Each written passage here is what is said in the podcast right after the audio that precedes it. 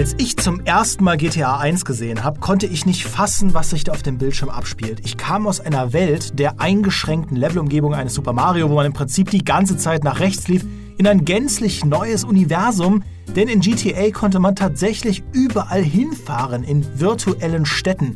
Welch unbegrenzte Möglichkeiten, die mein nicht mal zehnjähriges Ich natürlich ausschließlich dafür nutzte, Stress mit der Polizei anzufangen. 20 Jahre später lege ich mich deutlich seltener mit den Cops an, man wird ja ruhiger und gelassener. Doch die Faszination für Open Worlds bleibt ungebrochen. Kein Wunder, denn Open Worlds boomen gerade genreübergreifend. Jeder große Publisher verlässt sich auf sie, also tun wir das heute auch. Wir sprechen über Vergangenheit, Gegenwart, aber vor allem Zukunft von offenen Spielwelten. Wir diskutieren Chancen, Potenziale, Wünsche und Sachen, die bitte, bitte verschwinden müssen. Und wenn ich wir sage, dann meine ich meine beiden fantastischen Kolleginnen Mary, ich hasse Schiffskämpfe in Assassin's Creed Marx. Hi, ich war noch zu lange äh, davon, dass das immer noch so ein Ding bei uns ist. du, du, du erwähnst das die ganze Zeit, ja? Ja, ich erwähne das, aber ich bin damit nicht alleine. Ja. Und auf der anderen Seite, Elena, ich spiele gerne Füchse, Wölfe und Katzen. Schulz. das ist korrekt. Kauft euch alle Black Set. Das ist ein tolles Spiel. Weil man da Katzen spielen kann. Genau, einen Katzendetektiv, der ein bisschen ist wie Batman, aber einen sehr kleinen Kopf hat. Ja, ja, heute reden wir äh, nicht über Black Set. Es tut mir leid, weil Black Set kein Open-World-Spiel ist. Wurde falsch gebrieft. Ja, ähm, ich habe sie hergelockt, indem ich gesagt habe, wir reden über Black Set. Äh, aber vielleicht, wir können ja vielleicht über L.A. Noir irgendwie reden. Das passt ja dann. Close ist enough. Open World und ähm, Genau, wir wollen ein bisschen über Open Worlds sprechen. Ihr seid beide relativ Open World affin, habt aber starke Meinungen zu Open Worlds, vor allem Mary, wie immer. ähm, wow. Deswegen fangen wir vielleicht mal unproblematisch an. Was ist denn so das letzte große Open World Spiel, das ihr gespielt habt? Das letzte große Open World Spiel, was ich aktuell spiele, sogar ist äh, Death Stranding. Und äh, ich weiß, dass du weißt, dass ich das ein bisschen hasse. Das ist dieses Amazon-Paketboten. Ja, yeah, ne? genau. Ne? Das ist das, was ich spielen möchte, wenn ich wissen will, wie es ist, ein Postbote zu sein. weißt du, wenn ich, wenn ich Ärger mit der DHL habe, spiele ich das, um zu wissen, das sind wirklich arme Würstchen. Und du streamst ab und zu äh, Assassin's Creed Black Flag, richtig? Auch, ja. Ja. Erzähl, erzähl, doch mal, macht, macht dir das Spaß, Mary? Das ist äh, super. Das ist richtig, richtig gut, weil Schiffskämpfe und Open World mit Schiffskämpfen. Es gibt nichts Schöneres, als mit so einem doofen Kahn in Schneckengeschwindigkeit übers Wasser zu fahren. Hast du dich schon bei der Skull Bones Beta angemeldet? Immer. Ja, äh, Elena? Ich kann Mary da eine wunderbare Alternative empfehlen. Ich spiele gerade Red Dead Redemption 2 auf dem PC, was eine fantastische Open World hat und es hat keine langweiligen, entsetzlichen Schiffe, sondern sehr spannende Pferde und ich habe mein Pferd auch schon gekonnt einen Abhang hinunter befördert, wobei es leider gestorben ist. Aber Gott sei Dank konnte ich es wiederbeleben. So gesehen, Top-Erlebnis, jederzeit wieder. Ist das nicht dieses Vorbestellerpferd, das unsterblich ist? Ja, aber es war trotzdem eine brenzliche Situation. So halb. Ja, ich finde, das sind, das sind schon zwei, ähm, zwei Spiele, die ja durchaus Diskussionen losgetreten haben. Also sowohl Red Dead Redemption 2 als auch Death Stranding haben ja die Kritiker vorgeworfen, und bei Red Dead gab es gar nicht so viele Kritiker, aber haben ja einige Kritiker doch vorgeworfen, dass die nicht, also dass sie zu weitläufig sind, zu wenig spannenden Inhalt in ihre Open World packen. Ja, gerade bei Death Stranding war das glaube ich, eine sehr groß geführte Debatte, die auch immer noch läuft, ähm, weil man da eben sehr viel Brücken über Abgründe baut mit Leitern und sehr viel rumläuft und mit der Community eine Straße baut. Und bei Red Dead habe ich es nur mitbekommen, geht es dann halt vor allem um den langen Einstieg, dass irgendwie das alles so ein gemächliches Tempo hat und so. Da scheinen Leute von Open Worlds bestimmte Erwartungen zu haben, beziehungsweise bestimmte Erwartungen, was eine gute Open World mit dem eigenen Raum anfangen muss, um zu funktionieren. Ich glaube halt, was bei Red Dead so ein bisschen ein Punkt ist, ist halt, was generell bei den Rockstar-Spielen ein Punkt ist, dass halt die ganze Geschichte eigentlich sehr linear ist. Also das ist ja alles sehr questbasiert, das ist alles sehr cineastisch inszeniert und da geht es ja im Prinzip darum, dieser Geschichte zu folgen. Dann hat man ja ganz viele so Nebenaktivitäten wie dass man mal pokern geht oder dass man irgendwo halt ein Banditenversteck hat oder so. Aber ich glaube halt, was manchen Leuten vielleicht fehlt, ist halt, dass die Welt an sich äh, eine größere und stärkere Geschichte erzählt, weil du kannst halt dann noch so eine geile lineare Geschichte äh, erzählen. Sie wird immer mit einer non-linearen Welt kollidieren letztendlich. Denkt ihr denn, dass eine gute Open World eine gute lineare Geschichte braucht? Nicht zwangsläufig. Also ich glaube, das ist halt was, was viele Leute mit einer guten Geschichte assoziieren. Aber es gibt zum Beispiel auch, sag ich mal, Fälle, in denen äh, die Welt an sich die interessante Geschichte ist, nämlich dass man die Welt erkunden will. Ein ganz prägnantes Beispiel ist bei mir da Zelda Breath of the Wild, wo letztlich die Geschichte mich überhaupt nicht interessiert hat, aber dieses einfach erkunden, ohne mich an Quests zu orientieren, einfach zu gucken, hey, was ist hinter dem Hügel? Hey, kann ich diesen Turm hier erkunden? Kann ich das da erreichen? Was passiert, wenn ich den Pfeil da durchs Feuer schieße? Also dieses Entdecken und Erleben der Welt war da für mich eigentlich die Geschichte und damit ist es sozusagen wunderbar miteinander einhergegangen. Das kann zwar gut sein, ich glaube aber manchmal eine Open World profitiert von einer, von einer sehr linearen Geschichte, weil du immer noch die Möglichkeit hast, du musst diese Open World nicht erkunden. Weil wenn ich keine lineare Ge Geschichte habe, dann bin ich halt super verloren. Weißt du, so Lost in Open World sozusagen. Ich weiß nicht, wo ich hin will, wo ich herkomme, was ich eigentlich tun soll. Ich hatte das Problem so ein kleines bisschen bei Skyrim das ah, irgendwie, du, du wusstest nicht, wohin soll ich jetzt, was soll ich jetzt tun? Und du, du, wurdest gezwungen, dir diese Open World anzugucken. Aber manchmal spiele ich auch solche Spiele, weil ich sie grundlegend cool finde, die Open World mir aber vollkommen egal ist. Der Stranding ist zum Beispiel jetzt sowas, wo ich mir denke, ich liefere jetzt nicht noch 20 Pakete aus. Ich mache jetzt diese verdammte Hauptgeschichte, weil, mich, weil es ist genau das ist, was mich interessiert und nicht das, was drumherum passiert. Das ist zwar nett für die Atmosphäre, aber ich brauche es nicht. Aber das ist ja eigentlich ein Gegenentwurf von dem, was eine Open World möchte, weil du spielst ja dann Death Stranding eigentlich für den Part, der mit der Open World gar nichts zu tun hat. Aber für die Open World dürfte, gut, bei Death Stranding kann man überlegen, aber in den meisten Open World Spielen geht für die Open World das größte Budget drauf. Da, da ist am meisten ähm, irgendwie Fokus, da geht am meisten Geld hin. Und wenn man dann aber irgendwie ähm, dann lieber den ganzen Kram links liegen lässt, um die Story zu spielen, ist das eigentlich verschenktes Open-World-Potenzial. Durchaus, aber was viele irgendwie mittlerweile vergessen, ist, dass Open World früher vor allen Dingen optional war. Also du hattest immer die Möglichkeit, etwas, weißt du, Open World verstand immer sinnbildlich für freien Willen, für das tun, was man möchte. Mhm. Und früher war das halt so, ja, ich möchte jetzt ab von der Geschichte, weil das ist das, was ich kenne. Mittlerweile haben wir aber so viel ab von der Geschichte, dass ich mir wirklich wünsche, wieder zurück zu so ein bisschen schlauchigerem, vielleicht auch eher so nicht Open World, sondern Open World-ish Spielen zu kommen, die dir ein bisschen Freiheit geben, aber nicht zu viel. Hast du da ein Beispiel? Ähm, Lost Ember war zum Beispiel sowas. Das, also ich habe es damals schon äh, in der Preview gesagt, ich habe auch mit Manu zum Beispiel schon drüber gesprochen von Inside Moin. Das gibt dir zwar die Möglichkeit, hin und wieder mal von deinem normalen Weg abzugehen, aber du musst es nicht. Und das Spiel bestraft dich auch nicht dafür, indem du irgendwelche Level sammelst oder dir dann XP fehlen oder sonst irgendwas. Was ich persönlich auch schön als Open World Alternative finde, sind so Hub-Level, also quasi so Level, die halt also so relativ weitläufig sind, aber nicht gleich eine komplette Open World bilden. Also zum Beispiel Tomb Raider hatte das ja jetzt doch viel, dass man relativ weitläufige Gebiete hatte. Genauso, was für mich persönlich auch ein super Beispiel ist, ist äh, Monster Hunter World. Du reist in so Hubwelten und die sind halt wirklich unglaublich großartig gestaltet. Und dadurch, dass die halt so klein sind, konnten die Entwickler halt total mit vielen Details arbeiten und coolen Sachen, die es zum Entdecken gibt. Und da hat man halt richtig Lust, das bis ins Detail sich anzuschauen, weil man nicht von dieser Größe erschlagen wird. Ich glaube, ein Problem was Open-World-Spiele zurzeit immer noch haben, ist halt, dass eine unglaubliche Größe erwartet wird. Da wird verglichen, ist die Open-World von Cyberpunk jetzt größer als bei The Witcher? Ist es kleiner? Was ist gerade die größte Open-World? Und ich bin aber der Meinung, dass Größe in dem Fall halt nicht unbedingt ein Qualitätskriterium ist, weil man diese Welt einfach füllen muss. Und aktuell ist es noch so, wenn man da zum Beispiel auf prozedurale Generierung oder sowas zurückgreift, dann wird es oft als mangelhafter Content und äh, Zeitstreckung empfunden. Ja, um dann auch ein Beispiel reinzuwerfen, auch Crisis war ja ein Spiel, das sehr profitiert hat von großen Levelumgebungen. Äh, generell profitieren Shooter eigentlich von Nonlinearität, so ein bisschen zumindest. Ähm, aber viele Open-World-Shooter sind dann gar nicht so gute Shooter. Also ich, find, ich bin auch ein großer Freund von diesen, auch Hitman 2 ist ein Beispiel. Ich mag sehr gerne diese großen nonlinearen Level, die aber immer noch Level sind. Da hast du ein bisschen Best of both worlds. Ja. Du kannst erkunden, du kannst Sachen entdecken, aber du verlierst dich nicht im Tausendstel und Millionstel bei einem Spiel, das auch gar nichts damit anzufangen weiß. Also ein Beispiel dafür ist halt äh, Rage 2. Das ist ein Spiel, das überhaupt keine Open World gebraucht hat. Also überhaupt nicht. Das, die Shooter-Mechanik war das Beste am Spiel.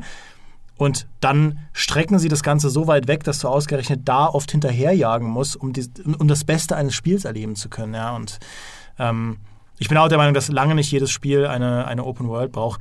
Aber ich glaube, ich glaube, da kristallisieren sich halt schon sehr unterschiedliche Typen von Open World raus, ähm, die sich auch in ihrem, was sie sein wollen, was sie liefern wollen, sehr unterscheiden. Weil ich glaube, ein, ein Red Dead Redemption oder ein GTA habt ihr ja schon angesprochen, ist ein, hat eine lineare Geschichte und da geht es mehr darum, diese lineare Geschichte in ein Umfeld einzubetten, das halt irgendwie glaubwürdig ist und das zwar auf der einen Seite eine Erkundungsmöglichkeit liefert, aber es ist nochmal was anderes als eine reine Sandbox Open World, wie bei einem, wie bei einem Minecraft. Ich glaube, Minecraft-Fans, Mary, würden dir halt vehement widersprechen, dass sie keine Geschichte brauchen, um halt irgendwie einen Grund zu finden, in Minecraft Kram zu machen, weil man sie einfach in den Boden buddeln kann. Das ist ja auch genau das. Ich finde immer, wenn wir an Open World denken, denken wir in erster Linie immer an Rollenspiele an JR, also sei es JRPGs, sei es westliche RPGs. Wir denken immer an, an ja, sowas wie The Witcher oder klassisch irgendein Ubisoft Assassin's Creed. Und das ist immer das Problem, weil ich finde, da haben wir dann mehr Stolpersteine. Weil sowas wie Minecraft zum Beispiel funktioniert das Open-World-Ding super. Mhm. Und wir sollten das vielleicht weniger auf RPGs anwenden und mehr auf, auf andere Dinge. Hitman ist so ein Ding. The Escapist war zum Beispiel ein ganz fantastisches Spiel, was auch sehr viele Möglichkeiten in einer relativ kleinen Open World, weil es sich nur auf dieses Gefängnis erstreckt hat, äh, ja, die er geboten hat. Und in diesen Bereichen funktioniert es dann wunderbar. Ich glaube auch, dass eben Sandboxes generell auch die Spiele oder Bereiche sind, die halt am meisten von dieser Open World mitnehmen, auch wenn man sich sowas wie äh, Just Cause oder auch das wie Ark Survival Evolved anschaut, das sind ja letztlich einfach Spielplätze, die man den Spielern gibt. Und da ist es natürlich, umso mehr man da drin hat, womit man irgendwas machen kann, sei es irgendwie bauen, sei es irgendwie gegeneinander kämpfen, sei es irgendwelche verrückten, keine Ahnung, Taschenrechner in Minecraft bauen und so, desto besser ist es in dem Fall für den Spieler, weil der Spieler will ja nur quasi diesen Baukasten und diese Elemente haben. Und er erwartet ja gar nicht vom Entwickler, dass der dem das füllt, sondern der Spieler füllt es ja selber, der braucht nur quasi dieses Toolset vom Entwickler und in dem Fall ist es natürlich mehr und größer, im Zweifelsfall schon besser für den Spieler. Ja, ich bin auch der Meinung, dass, ähm, dass eine gute Open World gar nicht so sehr zwangsläufig eine gute Geschichte braucht, solange das Szenario spannend ist. Ähm, ich würde das halt differenzieren, dass zum Beispiel eine Star Wars Open World, ja, um Gott bewahre, wäre das toll. Da kannst du mich reinwerfen, einfach sagen, ey, Demi, du bist ein Rebell und du hast hier eine riesige Open World und du kannst auch das Universum bereisen und so und auf jedem Planeten gegen Sturmtruppen kämpfen und deren Festungen einreißen. Da brauche ich keinen, keinen tiefschürfenden Plot, der das Wesen von Star Wars hinterfragt oder irgendwie alle möglichen Sachen macht. Dafür spiele ich dann lieber so ein Star Wars Jedi Fallen Order. Das, das kann das gut, weil ich glaube, sehr viele Open Worlds kämpfen damit, wie sie eine gut geschriebene lineare Geschichte verbinden können mit diesem nonlinearen Gameplay. Das ist ja eigentlich ein Widerspruch. Eine gute Dramaturgie arbeitet mit Wendepunkten, mit, mit äh, markerschütternden Eingriffen in das, was den Helden oder die Heldin halt ausmacht. Das kannst du bei Open World schlecht abbilden. Ja, Ghost Recon Breakpoint ist da mal wieder ein, ich verwende das Beispiel andauernd, aber bei Breakpoint ich habe es auch schon mal im Podcast gesagt, du kannst die ersten zehn Minuten und die letzten zehn Minuten aneinander schneiden und das ergibt eine komplett kohärente Geschichte. Du kannst alles dazwischen rausnehmen. Und das ist für rein aus dieser Plotting-Perspektive ist es eben eigentlich eine quasi Kapitulation. Und äh, im Vergleich dazu ist aber, was Ghost Recon Breakpoint gut auf den Weg bringt, ist, es versucht mit prozeduralen Inhalten so ein bisschen so einen permanenten Zustand der Action in diese Open World zu pflanzen, dass du permanent gegen diese Gegnerfraktion neue kleine Aufträge hast, um irgendwie zu kämpfen. Also das finde ich ist was, gerade Sandbox Open Worlds können davon profitieren, wenn diese Technologien von, von ähm, prozedural generierten Quests halt besser werden. Ja, dann glaube ich, kann das gut klappen. Wenn ich, wenn ich mir vorstelle, ich habe so eine Star Wars Open World, wo der Computer mir jeden Tag Dutzende neue Quests gibt mit irgendwie unterschiedlichen Zielen und so, um irgendwie meine Star Wars-Fantasien auszuleben, dann kann das schon funktionieren, würde ich sagen. Ich glaube vor allem halt, also das Problem ist ja oft bei den prozeduralen Inhalten, dass die halt langweilig sind inhaltlich, aber wenn das halt vor allem einen Gameplay-Fokus hat, also wenn du zum Beispiel halt allein auf spaßige Gameplay-Mechaniken gehst und nicht so sehr auf die Story, glaube ich schon, dass prozedural, prozedural generierte Inhalte wahrscheinlich schon sehr bald so weit sind, dass sie coole Sachen generieren können. Gerade mit sowas wie Machine Learning, also dass du quasi eine KI hast und der über Erfahrungswerte immer mehr beibringst, wie sie besser Inhalte generieren kann dann denke ich, funktioniert es sehr gut, weil das ja alles mechanische Sachen sind, die sich irgendwo messen lassen. Während bei einer Story, glaube ich, dauert es halt noch ein bisschen länger, bis der dir wirklich eine sehr coole, interessante Quest mit einer spannenden Geschichte auspackt.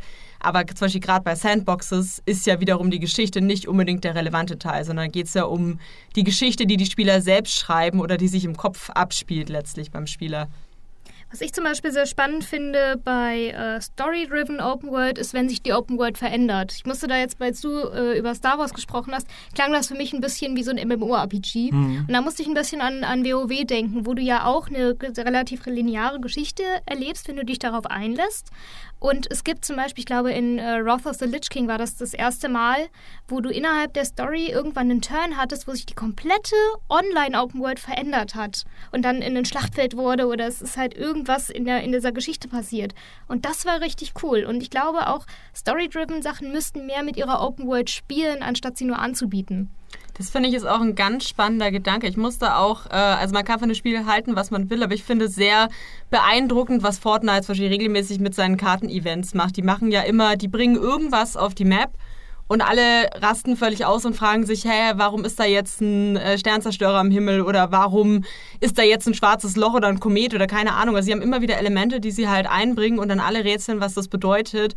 Und so kann man halt eigentlich eine Welt oder eine Karte sehr interessant am Leben erhalten. Und ich finde, man könnte sowas auch abseits von Fortnite einbringen. Wie cool wäre das halt, wenn sich zum Beispiel so eine Welt von The Witcher zwischendurch plötzlich verändert und man muss dem auf den, auf den Grund gehen und es kann da immer unterschiedliche Sachen geben und vielleicht sind es auch manchmal Sachen, die der Spieler beeinflusst hat und so.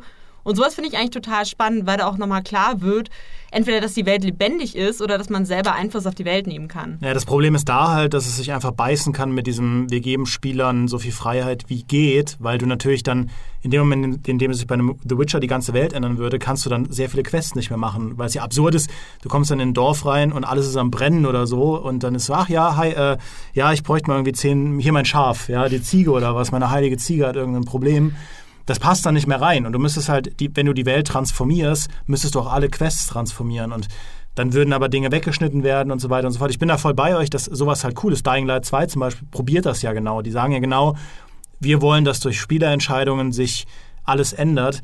Aber ich glaube tatsächlich, Dying Light wird auch von seiner Queststruktur sehr um diese Idee rum gebaut. Das ist natürlich anspruchsvoll. Ja? Und ich finde Witcher 3, ohne jetzt zu viel äh, von unserem Witcher-Podcast vorwegnehmen zu wollen, Witcher 3 ist ein ganz cooles Beispiel dafür, wie schwierig es ist, diese Story und, und, und, und die Spielwelt oder die Open World miteinander in Verbindung zu bringen, weil The Witcher hat eine geile Story, so viel werbe ich mal in den Raum, mit sehr vielen Quests, hat einen großen Fokus darauf und es hat eine geile Open World.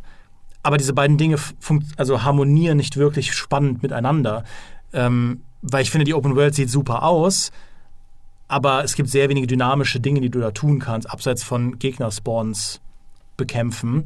Ähm, und Maurice spricht das ja auch immer an. Die eigentliche Story treibt dich ja auch eher dazu, mit der Main Quest weiterzumachen, weil du halt Ciri finden sollst als Geralt und nicht irgendwie da deinem Tagewerk nachgehen. Ja?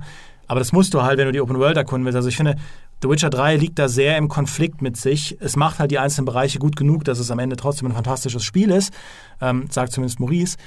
Aber ich finde, es zeigt auch, wie schwierig das ist. Und deswegen bin ich auch mal gespannt, wie das in Cyberpunk funktionieren wird, ähm, weil das ja auch ein sehr questbasiertes Rollenspiel werden wird. Ähm, wie sie es diesmal versuchen, wenn, wenn du nämlich eine Stadt Open World machst, sie, sie konkurrieren ja schon irgendwo mit einem GTA. Es wird eine andere Art Spiel, aber du hast eine Stadt, wo du Autos klauen kannst, rumfahren kannst.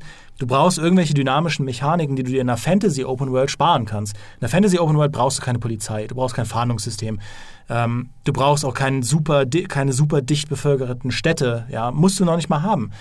Bei einem Cyberpunk kommst du ohne nicht aus. Und da bin ich mal gespannt, was für eine Art Open World Mix das am Ende wird.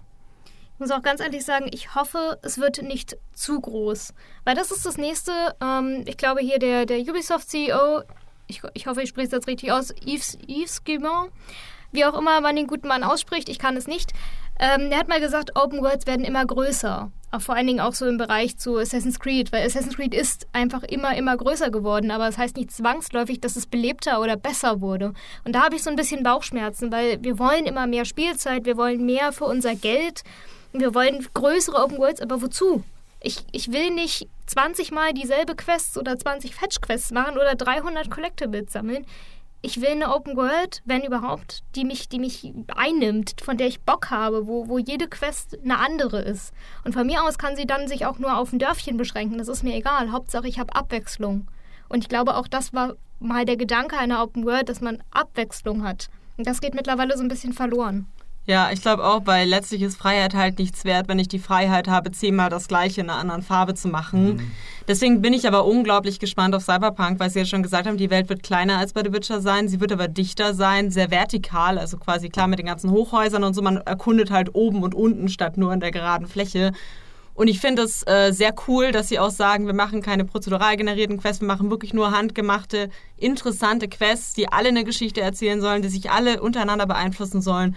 Und natürlich ist es gerade noch weit weg und man kann auch nicht sagen, ob ihnen das gelingt.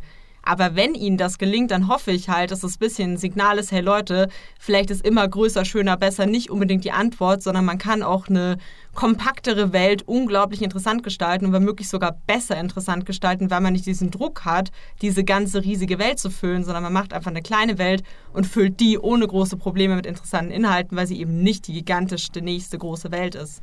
Wobei ich mal gespannt bin, ähm also ich glaube, der, der Grund, warum auch viele Leute Rollenspiele mit Open Worlds assoziieren, ist, weil an Open Worlds der Gedanke, in dieser Welt eine Rolle zu spielen, mit der faszinierendste ist. Zumindest für mich. Deswegen liebe ich ja Skyrim und, und Oblivion und so weiter, weil, weil da, man das da halt eben kann. Und wenn du es so machst wie Cyberpunk und du sagst, okay, wir haben nur Quests, die festgeschrieben wurden von Autoren, ähm, dann sehe ich zumindest die Gefahr, dass das so ein bisschen sich mit diesem Wunsch von mir bricht, auch einfach mal nur als wie in dieser Stadt meinem Job nachzugehen, Unfug zu machen. Ja, was, was zum Beispiel in Assassin's Creed Odyssey ganz gut ermöglicht. Du kannst sagen, okay, ich will als Söldner, Söldnerin einfach mal meinen Kram machen. Heute Abend habe ich Feierabend, ich habe keinen Bock in der Story weiterzumachen. Ich will einfach mal irgendwie gegen Spartaner kämpfen, Schiffe versenken, äh, Basen erobern, meine Ninja-Skills äh, ausarbeiten. Und dann kann ich das tun. Ja? The, äh, The, The Division 2 ist ja auch ein Beispiel dafür. The Division 2 hat sehr viel prozedural generierte Inhalte. Ähm, aber ich finde es eigentlich in diesem Szenario ganz cool, dass du sagen kannst, ey, heute Abend mache ich einfach mal nur Kopfgeldjagden, weil das Gameplay macht genug Spaß, dass das mich unterhält. Und da muss ich gar nicht versuchen, jetzt groß irgendwie den Raid zu machen oder, oder die letzten verbleibenden Story-Missionen zu machen oder so. Ähm, ich bin mal gespannt, ob Cyberpunk da das Maximum aus der eigenen Open World rausholt, ähm, muss es ja nicht zwangsläufig, haben wir ja gerade eben schon besprochen. Es kann ja auch einfach nur ein, ein super gutes Spiel sein. Aber ob es halt ein super gutes Open-World-Spiel ist, das, da bin ich mal gespannt. Ja, ich denke auch, da ist halt die Balance so die richtige Antwort, glaube ich, weil wenn du dann wieder zu linear und zu festgeschrieben wirst, dann nimmst du ja, wie du schon sagst, diesen Open-World-Gedanken letztlich wieder raus und sagst halt, okay, wir haben quasi ein ganz großes lineares Level für euch. Das geht ja dann wieder an dem vorbei, was die Spieler eigentlich daran toll finden ja, genau. letztlich. Genau. Denkt ihr denn jetzt, wenn die nächste Konsolengeneration kommt und ich sage mal technologische Möglichkeiten oder technische Möglichkeiten wachsen ja eher und dann gibt es meinetwegen irgendwelche Cloud-Möglichkeiten der Berechnung und Streaming und so weiter, werden Open Worlds immer größer oder denkt ihr, das ist ein Trend, der, der irgendwann Stopp macht oder sogar vielleicht rückläufig wird? Sagen wir es mal so, wenn ich mir jetzt angucke, was, dass wir immer mehr technisch voranschreiten, dass wir immer mehr Kapazitäten haben, dass äh, auch schon ein, ein Ubisoft-CEO sagt, es wird immer größer, dass wir immer noch die Frage stellen, was kriege ich, wie viele Spielstunden kriege ich für mein Geld? Die wahrscheinliche Variante wird sein, es wird immer größer, es wird bombastischer, es wird, weiß ich nicht, diese Open World ist so groß wie ganz äh, ja, Deutschland und ihr braucht sechs Stunden, um von einer Stadt zur nächsten zu laufen oder so. Ich glaube auch, das wird immer realistischer werden. Ob das zwangsläufig gut ist, das wage ich zu bezweifeln. Ich denke vor allem, dass es insgesamt immer flexibler werden wird, weil ich glaube, der Gedanke, also früher war ja der Gedanke quasi, ihr bekommt jetzt möglichst viel, damit ihr einmal so und so viel Geld zahlt. Und hier, guck mal, wir haben so eine riesige Welt, aber jetzt ist ja der Gedanke immer mehr, quasi, wie man die Spieler permanent bei der Stange halten kann mit diesem ganzen Service-Spielgedanken. Letztlich ist die Open World ja das perfekte Service-Game-Pflaster, weil man immer wieder neue Inhalte hinzufügen kann, anders, bei so einem, anders als bei so einem 10-Stunden-Story-Spiel. Und deswegen kann ich mir halt vorstellen, dass sie sagen, hey, passt auf, wir haben hier unsere, unsere Open World, hier, da könnt ihr schon mal rein, aber guck mal, nächsten Monat kommt der DLC, da gibt es dann einen neuen Abschnitt oder es wird irgendwie was Neues Zugängliches. Ich glaube eher, dass die Open World halt schon vielleicht größer wird, aber auch flexibler, dass irgendwie neue Inhalte, Bereiche dazukommen oder dass du wirklich eine Welt hast, die sich vielleicht permanent verändert und mit neuen Quests gefüllt wird. Zum Beispiel, hey, Da gibt es jetzt so halt wie in einem MMO oder so, dass es halt einfach mehrere Stories gibt, die man dann in dieser Welt erleben kann, die sich vielleicht verändern, dass sich Orte verändern, dass man wirklich das Gefühl hat, man lebt einen längeren Zeitraum in so einer offenen Welt oder so. Das könnte ich mir gut vorstellen. Ja, ich, ich weiß es nicht. Also ich bin da noch nicht so ganz, weil ich glaube, ihr habt es auch schon mehrfach angesprochen, es gibt so ein paar, je nachdem, wie du deine Open World von ihrer Zielidee Designs stößt du, glaube ich, immer an Grenzen der Größe, bei denen ich mir nicht sicher bin, ob die nächste Konsolengeneration das überhaupt in den Griff bekommen kann. Man nimmt zum Beispiel eine Story Open World, ja, ein, ein Witcher 3 oder ein äh, GTA. Kann man wirklich sagen, wir machen die Open World doppelt so groß, weil du musst ja dann auch das Doppelte an Story-Missionen reinbauen. Meinetwegen statt 70 Story-Missionen in einem GTA 4 oder 5 dann 140, 200 Story-Missionen. Kann, kannst du wirklich Game Design liefern, das so lange Spaß macht, dass man so eine riesige Open World erkunden will? Das, das ist halt der eine Part. Bei diesen Sandbox-Sachen, finde ich, das haben wir bei No Man's Sky ganz gut gesehen. Das ist ja eine, eine quasi die größtmögliche denkbare Open World. Ähm, aber das, was du tun kannst, ist ja am Ende trotzdem beschränkt, weil wir Entwickler nicht unendlich viele Möglichkeiten einbauen können. Das heißt, kann die neue Konsolengeneration, können, also die Entwicklerstudios, können die wirklich die Art von Komplexität draufschaufeln, dass du dir denkst, ah ja gut, ähm, Just Cause 5 ist jetzt dreimal so groß und wird mir nicht langweilig. Ich bin mir halt nicht sicher. Und dann dieser dritte Pfad, dieser Loot-getriebene Pfad, wie jetzt bei einem Ghost Recon Breakpoint, denke ich mir auch, also das wurde ja in Ghost Recon Breakpoint schon langweilig, aber wenn du das jetzt einfach nur ausweitest und halt statt 30 Leveln oder 100 Leveln 1000 Level einbaust, dir geht irgendwann noch der interessante Inhalt aus. Also ich weiß nicht, ob Größe da der richtige Weg ist oder auch der Weg ist, den die Publisher einschlagen. Ich glaube tatsächlich, also ich glaube eher, dass Open Worlds besser genutzt werden. Ja? Also ein bisschen wie Dreifelderwirtschaft. Ja? Ähm, dass sie halt lernen, es besser, besser zu nutzen und beispielsweise wie ein Ghost Ring Breakpoint es ja auch versucht hat oder ein Destiny das probiert, Du hast halt große Areale, in denen du PvE-Content hast, du hast einen PvP-Spielplatz, du hast einen Story-Spielplatz und das machen wir. Oder wir machen einen GTA 6 mit wieder einer riesigen Stadt. Ähm, da gibt es ein bisschen mehr Story und so, aber wir haben natürlich auch direkt wieder ein GTA Online 2 am Start und da könnt ihr euch dann austoben. Und in GTA Online 2 müsste das wirklich größer sein als Los Santos. Ich glaube fast nicht. Ähm, eher dann detaillierter, mit mehr Sachen zu tun, mit mehr Interaktionsmöglichkeiten, mit zum Launch viel mehr Gameplay. Das, glaube ich, ist der sinnvollere Weg. Na, da, natürlich kann es sein, dass es trotzdem immer größer wird. Ich kann mir nur nicht vorstellen, wie das besser werden könnte für uns. Ich glaube, es stagniert irgendwann, weil ich gebe dir schon recht, letztlich kann man halt einfach so Geschichten, also gerade wenn es halt um die storybasierten Inhalte geht, die kann man halt nicht endlos spinnen. Ich glaube schon, dass man eine größere Welt mit Gameplay füllen kann, wenn es halt ein interessantes Gameplay ist. Also zum Beispiel, ich spiele halt viel Monster Hunter World und ich mache seit 400 Stunden nichts anderes, als die gleichen Monster kaputt zu hauen.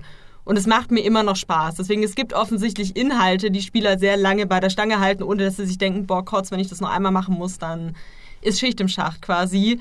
Ich glaube, das ist schon möglich in der größeren Open World, aber ich glaube, dass bei der Story gibt es einfach Grenzen, weil irgendwann denkt man sich so, wie auch bei einem Film oder auch bei einem kürzeren Storyspiel schon so, boah, ich möchte jetzt, dass das vorbei ist und zu einem Ende kommt. Es reicht mir jetzt. Aber woran liegt es denn bei einem Monster Hunter World? Weil da gibt es ja auch Leute, die es 2000 Stunden spielen, aber 400 Stunden ist zum Beispiel mehr, als ich, glaube ich, jemals etwas auf Steam gespielt habe. Ich denke, das ist so eine Kombination aus einerseits dieser, dass es halt immer neues, neuen Loot sozusagen gibt. Also es gibt eigentlich immer irgendeine Rüstung, auf die ich gerade hinarbeite, weil einfach so viele im Spiel sind, immer neue dazukommen. Es sind aber auch die Mechaniken als an sich, weil diese Monster, die sind halt so intelligent, die sind im Prinzip wie ein Bosskampf, nur dass der Boss halt gefühlt schlauer ist als du, weil die einfach, die sind so sehr an realistischen Tieren orientiert, die verhalten sich so klug, dass es immer äh, neue Situationen entstehen. Also quasi, wenn man gegen die kämpft, verläuft kein Kampf wie der andere. Und man bereitet sich auch halt schon immer ähnlich vor, aber man hat trotzdem nicht immer unbedingt die gleichen Chancen. Es gibt mal was schief und mal ist man alleine, mal ist man mit anderen zusammen. Und ich glaube, du brauchst halt wirklich eine Kernmechanik, wie eben diese Monster, die Kämpfe gegen die Monster, die halt so gut funktioniert und so lohnend ist, dass du dich dem immer wieder stellen möchtest äh, und dich immer wieder dadurch belohnt fühlst, dass du halt eben guten Loot bekommst. Also ich glaube, es hängt einfach wirklich von der Qualität deines Gameplays letztlich ab, ob du das füllen kannst. Die Frage ist ja auch, wie wirst du belohnt? Das heißt, wenn du in dieser Open World eine, eine Quest beendest oder sonst irgendwas tust, eine Aufgabe löst, wie wirst du damit belohnt und was bringt dich dazu, weiterzumachen? Weil ich habe jetzt gerade darüber überlegt, wo ich die meisten Stunden verbracht habe. Und äh, neben Overwatch, was wir jetzt mal an die Seite stellen, ist das wohl Stardew Valley was an sich auch theoretisch man zu einer Art Open World zählen kann, weil man auch sehr frei in seinen Entscheidungen ist und relativ für dieses kleine Spiel relativ viel erkunden kann und auch immer wieder neue Abschnitte freigeschaltet werden und sich das so ein bisschen verändert. Da frage ich mich immer, warum gehe ich jeden Morgen, ich habe einen festen Zeitplan, ich gehe jeden Morgen auf mein Feld, ich gieße jeden Morgen meine Blumen, dann gehe ich fischen, dann spreche ich mit den Dorfbewohnern, aber warum tue ich das? Warum mache ich das immer? Und kann mich in dieser Open World so stundenlang beschäftigen. Und die, die, die einfache Antwort ist, ja, es gibt immer wieder was, was ich erreichen will. Und das ist zum Beispiel was, was mir an äh, sehr großen Open Worlds meistens fehlt. Mir, mir fehlt so dieses Verlangen, ich will jetzt noch was erreichen. Weil alleine Collectibles oder irgendwie eine Platin-Trophäe oder irgendwie sowas da habe ich keinen Bock drauf. Ich brauche was, was mir in der Story oder innerhalb des Spiels sagt, hey, du hast jetzt was erreicht. Und das hast du bei Monster Hunter durch deine Rüstung. Deswegen killst du ja auch ein Monster 40 Mal, weil du dann A, eine coole Rüstung hast, die sieht cool aus und du bist stärker. Und diese Belohnung ist ganz wichtig.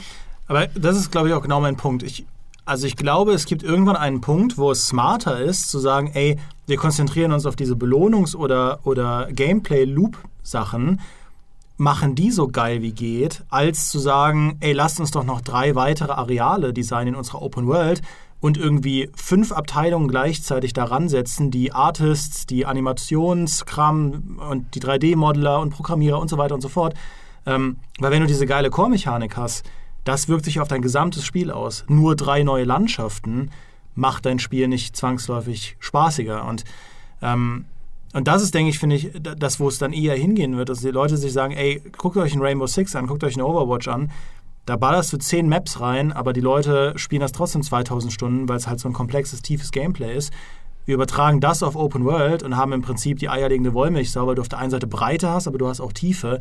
Statt zu sagen, lass einfach nur in die Breite gehen. So weit wie geht, weil das wird den Leuten schon Spaß machen. Ich glaube, das ist viel zu kurz gegriffen. Ja, was auch ganz interessant ist, was mir jetzt gerade bei Stardew Valley auch noch eingefallen ist, ich glaube, es ist auch sehr, sehr wichtig, dass du irgendeine persönliche Verbindung zu dieser Welt hast. Weil ich glaube auch, warum du bei Stardew Valley dranbleibst, ist halt auch, das ist dein Bauernhof, das sind deine Tiere, das ist dein Feld, das ist dein Dorf. Und damit ist dir das wichtig. Das ist wie früher bei Animal Crossing. Das ist dein Dorf quasi, auch wo dann die Leute wegziehen oder so. Das heißt, du musst jeden Tag spielen, sonst zieht da wer weg oder sonst verpasst du irgendein cooles Angebot im Laden oder so. Das heißt, ich glaube halt auch, wenn du in einer großen Open World, wenn du da zu den ganzen Orten keinen Bezug hast, dann ist es auch viel, viel schwerer, dich da drin zu halten. Aber wenn du halt da durchreitest, zum Beispiel, und du erkennst die Leute, du erkennst die Orte, da hast du dein Haus gebaut, da hast du irgendwie was im Koop gemacht oder so, dann bist du da auch viel lieber, glaube ich, drin und dann verbringst du da auch viel lieber noch mehr Zeit, weil du da halt schon so viel investiert hast von dir persönlich an Aufwand, sei es, dass du zum Beispiel die Monster gekillt hast oder dass du da ein Haus gebaut hast, dass es dir, glaube ich, viel schwerer fällt zu sagen, jetzt höre ich damit auf, weil es langweilt mich, sondern du hast da ja schon so ein Investment reingebracht, dass du sagst, okay, da bleibe ich jetzt dabei, das möchte ich jetzt auch noch für mich selber erreichen, dass du eben persönliche Ziele für dich selber setzt weil das halt alles irgendwie dir gehört und deins ist und nicht nur so ein großes Ding, was da jemand hingestellt hat. Nur so, ja, ich bin ja noch auf der Durchreise, bitte lass mich mit allem in Ruhe, was da ist. Ja, deswegen glaube ich auch, dass äh, wirklich dieses Szenario und die Leute an das Szenario zu binden wichtiger ist, als eine gute Geschichte zu erzählen. Äh, sei es jetzt über Player Expression, was du, was du da angesprochen hast, also dass man, dass du wirklich die Freiheit hast, dir da was zu gestalten, an das du gekoppelt bist, oder auch einfach durch das Szenario, weil es meinetwegen ein Herr der Ringe Open World Spiel ist.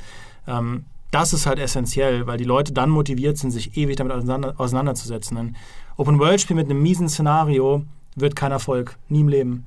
Und ähm, ja, ich finde das, find das sehr spannend. Auch diese emotionale Bindung. Ich meine, du, du, wie, wie, du ja schon sagst, du willst nicht durch das x-te Dorf reiten, was dir nichts bedeutet. Lieber sind dir halt zwei Dörfer, äh, wo du, wo du irgendwas, wo du eine Geschichte aufbaust, wo du selbst Emotionen hast. Weiß ich nicht, du hast am Anfang immer mit dem Schmied gesprochen und auf einmal hat der Schmied aber, äh, weiß ich nicht, ein Kind oder so und auf einmal interagierst du mit diesem Kind, dass auch innerhalb der Open World etwas passiert, dass da kein Stillstand herrscht. Weil so, wie es jetzt ist oder oftmals ist, ich merke das halt jetzt immer wieder bei Assassin's Creed, eine Stadt ist für mich wie die andere. Die sieht zwar immer ein bisschen anders aus und weiß ich nicht, an der einen Ecke hängen mehr Kurtisanen als an der anderen oder da kriege ich mehr aufs Maul als äh, woanders. Aber ich habe keine emotionale Bindung dazu. Das liegt nicht nur an den Schiffen, kleiner Disclaimer an dieser Stelle.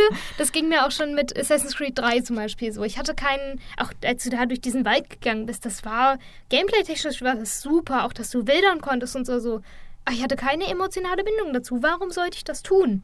Und warum, warum, weiß ich nicht, es, es, hat mir nichts gegeben. Ja, das ist ein großes Problem, finde ich, von, von Assassin's Creed Open Worlds. Ähm, ich habe mal, als ich äh, Assassin's Creed Syndicate 100% gespielt habe, habe ich mir wirklich mal die Mühe gemacht, irgendwo in diesen versteckten Menüs den Eintrag zu finden, der mir erklärt, wen ich da eigentlich gerade in dieser Nebenmission umbringe. Und allein der Weg zu diesem versteckten Menü ist so weit, dass ich denke, nie im Leben macht sich jemand die Mühe, sich das alles anzuschauen. Ähm, bei The Witcher 3 geht mir das auch ein bisschen so, dass äh, du kommst in irgendein Dorf rein, irgendwo in Wellen, und das sieht genauso aus wie das andere Dorf. Es sieht nicht genauso aus, es ist ein bisschen anders, aber die Charaktere da haben keine Eigennamen. Es gibt dann einen Auftraggeber, der schickt dich irgendwas erledigen. Dann manchmal kommst du gar nicht mehr zu dem zurück oder so und gehst einfach weiter. Und in The Witcher 1 kanntest du am Ende jeden NPC in dieser Welt. Jeden. Du kanntest die ganzen Namen, die Hintergrundgeschichten, weil es sich auch über die Kapitel irgendwie noch erweitert hat, was eigentlich hinter den einzelnen Figuren steckt. Das, das ist was, was, finde ich, Witcher 3 abseits vom Maincast echt verloren hat. Und da, das ist der Open World geschuldet, finde ich. Weil ähm, dadurch, dass du natürlich auch bei einer Open World die Spieler einladen willst, immer mehr zu erkunden und immer, immer zum Horizont zu schauen. Ja? Weswegen ja zum Beispiel auch man in Skyrim ganz selten mal in so Wäldern verschwindet und dann, also du siehst immer den Horizont. Bei Breath of the Wild genauso, bei Zelda. Du siehst immer den Horizont, damit du weiter voranbrechst. Und natürlich opferst du damit die Bindung an einen Ort, weil die Leute da nicht hin zurückkehren. Deswegen gibt es ja bei manchen Open-World-Spielen auch so eine zentrale Stadt, wo du immer wieder hin zurück musst, damit sie da irgendwie eine gute Story erzählen können. Bei Anthem war ja die Idee, dass, dass dieses äh, Hub-Ding da das äh, werden könnte. Hat jetzt nicht so gut geklappt, aber. Die, der Grundgedanke war ja nicht doof. Ja. So, weißt du, das als dein, dein Heimatort zu haben, als das, was dich bindet. Und dann gehst du halt irgendwie immer in, die, in diese Open World rein und schlachtest halt irgendwas, aber dein, dein emotionaler Bindungspunkt ist halt dieser Hub. Dass das am Ende nicht gut funktioniert hat, ist schade. Ja, lag auch an der Laufgeschwindigkeit in diesem elenden Hub. Meine Güte. ja, also. Aber gut, lästern wir nicht wieder bei Anthem. Ähm, das nächste Mal mit Segway. Aber, aber findet ihr das nicht irgendwie so kurios? Ich weiß noch, als ich so meine ersten Open Worlds erkundet habe als Kind, da war mir völlig egal, ob es da Content gibt. Ich war einfach so glücklich damit, irgendwo hinlaufen zu können, um zu schauen, was da ist. Und da war dann nie was. Aber dass ich da hinlaufen kann, war so awesome. Ja, du guckst irgendwie, siehst irgendwie einen Berg und denkst, ah, da komme ich irgendwie hoch. Und dann kommst du wirklich da hoch. Ja, oder du bist in GTA 3, denkst du dir, kann ich auf dieses Krankenhaus da drauf und experimentierst, ja, kann ich drauf. Und du siehst irgend so Eiland und denkst dir, kann ich da hinschippern? Ah ja. Und aber heutzutage verbringe ich sehr wenig Zeit damit, mir einfach mal nur die Welten anzuschauen, ja, was man so in der Natur machen würde, wenn ihr in Urlaub fahrt, irgendwie in die Toskana oder so ihr geht irgendwo los, dann lauft ihr durch die Landschaft und schaut euch neue Ecken von den, von den Wäldern an und so. Denke ich mal. Ich habe das noch nicht gemacht, aber ich glaube, das motiviert einen. Dann in Videospielen reicht das irgendwie nicht mehr. Weil zum Beispiel Ghost Recon Breakpoint, ähm, da gibt es extrem viele unterschiedliche Arten von Landschaften, aber du schaust die ganze Zeit nur auf die Karte und denkst dir, ja, aber wo gibt es denn was zu tun? Weil ich will ja hier spielen. Ähm, und da geht, finde ich, so eigentlich einer der faszinierendsten Aspekte von Open Worlds, nämlich diese Landschaften, fällt voll hinten runter. Bei, also bei mir zumindest manchmal. Ich äh, muss immer daran denken, dass äh, in WoW war das früher. Ich habe sehr, sehr viel Zeit in WoW verbracht, als es noch der hotte Shit war und als ich noch viel Zeit dafür hatte. Ähm, da war es dann auch irgendwann so, dass man sich selbst seine eigenen Geschichten geschrieben hat. Ich weiß nicht, wie tief ihr da drin wart, aber es gab auch ganze Story-Videos auf YouTube, die halt einfach schlecht mit dem Windows Movie Maker zusammengeschnitten waren. Oder es gab dann halt auch Podcasts und so weiter. Aber man selber hatte dann immer so dieses, oh, ich laufe jetzt durch Stormwind und ich tue jetzt so. Also man hat selber sich sein eigenes Rollenspiel innerhalb dieser Open World gemacht. Und das ist was, das vermisse ich mittlerweile. Ich merke aber auch, dass ich das selber nicht mehr tue, mhm. weil ich einfach halt auch denke, ich habe keine Zeit dafür, weil mich das Spiel halt durch Quests, durch Collectibles, durch alles Mögliche vorantreibt und mir diese Open World eigentlich nur noch zu einer riesigen To-Do-Liste macht.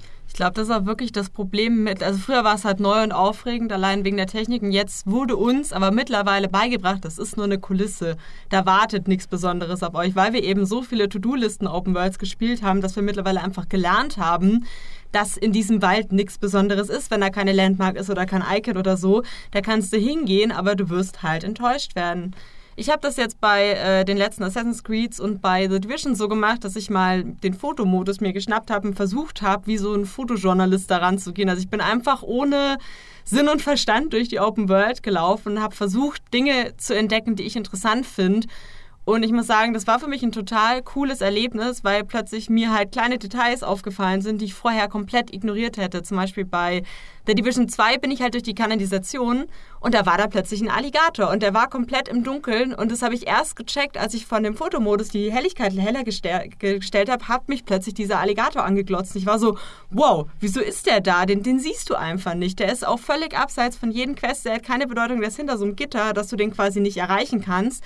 Aber der liegt da einfach und glotzt dich an. Und es war irgendwie so ein cooler Moment, weil ich wirklich das Gefühl hatte, hey, ich habe da was entdeckt das ist kein Easter Egg, das schon alle entdeckt haben oder so. Das ist völlig belanglos, aber irgendwie finde ich es spannend, weil es mir gehört und weil ich mir die Zeit genommen habe, danach zu suchen, ohne eine Belohnung zu erwarten. Das war für mich lustigerweise dann eine viel größere Belohnung, als wenn ich jetzt noch so ein blödes Loot-Ding gefunden hätte. Ja, das war voll geil. Wir, wir haben ja letztens ein bisschen zusammen The Division gespielt und ähm, ich bin so jemand, ich laufe halt immer zum nächsten Marker. Ja. Immer so, immer geradeaus, immer am Rennen, immer Shift gedrückt halten. Ja. er dann, läuft auch immer weg. Ich ja, ver verliere ihn regelmäßig. Ich, die ganze Zeit, ja, ich habe nicht viel Zeit, ich habe äh, keine Muße, ich will einfach nach vorne und killen. Ja. Nein, um Gottes Willen. Aber auf jeden Fall äh, meintest du, Elena, dann so, ja, aber guck mal, hier ist doch der Alligator. Und ich so, boah, okay, was? Dann bin ich ja runtergelaufen und da lag da halt wirklich, hast du den, den, so einen riesigen, drei Meter langen äh, Schwanz gesehen von einem Alligator. Ich dachte so, what? Wo kommt denn der her?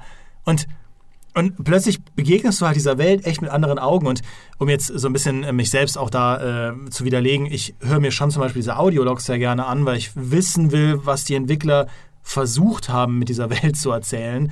Äh, weil der eigentliche Plot ist ja, ist ja äh, nicht, nicht toll. Ähm, aber das ist halt nochmal so eine andere, noch eine andere Ebene drüber. Das ist reines, schau dir diese, schau doch mal, weißt du, und, und, und guck nicht nur irgendwie auf den Marker, sondern schau dir wirklich mal an, was in dieser Welt steckt. Schau dir mal die Gebäude an, wie die gebaut sind.